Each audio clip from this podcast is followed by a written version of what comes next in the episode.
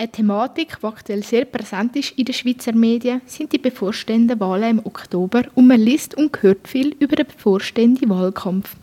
Besonders in Winterthur hat jemand in den letzten Tagen besonders für Schlagzeilen gesorgt, und zwar Parteipräsidentin der SVP Winterthur, Maria Wegelin. Die Nationalratskandidiererin lässt aktuell ihr Amt ruhen. Grund dafür ist, dass sie mit zwei Mitgliedern von der rechtsextremistischen Gruppe Junge Tat zusammengearbeitet hat für ihre bevorstehende Wahl. Die besagten zwei Mitglieder haben für ihren Social Media Account Content produziert sowie haben Wahlkampfvideos für sie erstellt.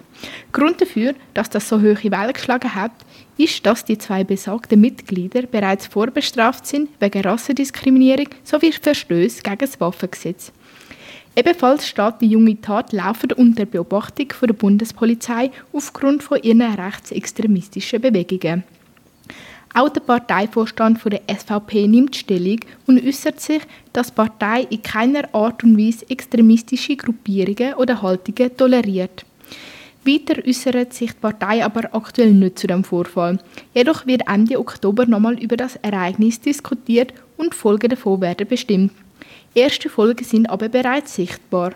Der Hauseigentümerverband Winterthur, welcher die Wägeli mit ihrer Kampagne unterstützt hat, zieht seine Unterstützung ihr gegenüber zurück. Ebenfalls hat er dazu aufgerufen, sie soll sich innerhalb von einer Frist von der Zusammenarbeit mit der jungen Tat distanzieren, was sie aber nicht umgesetzt hat.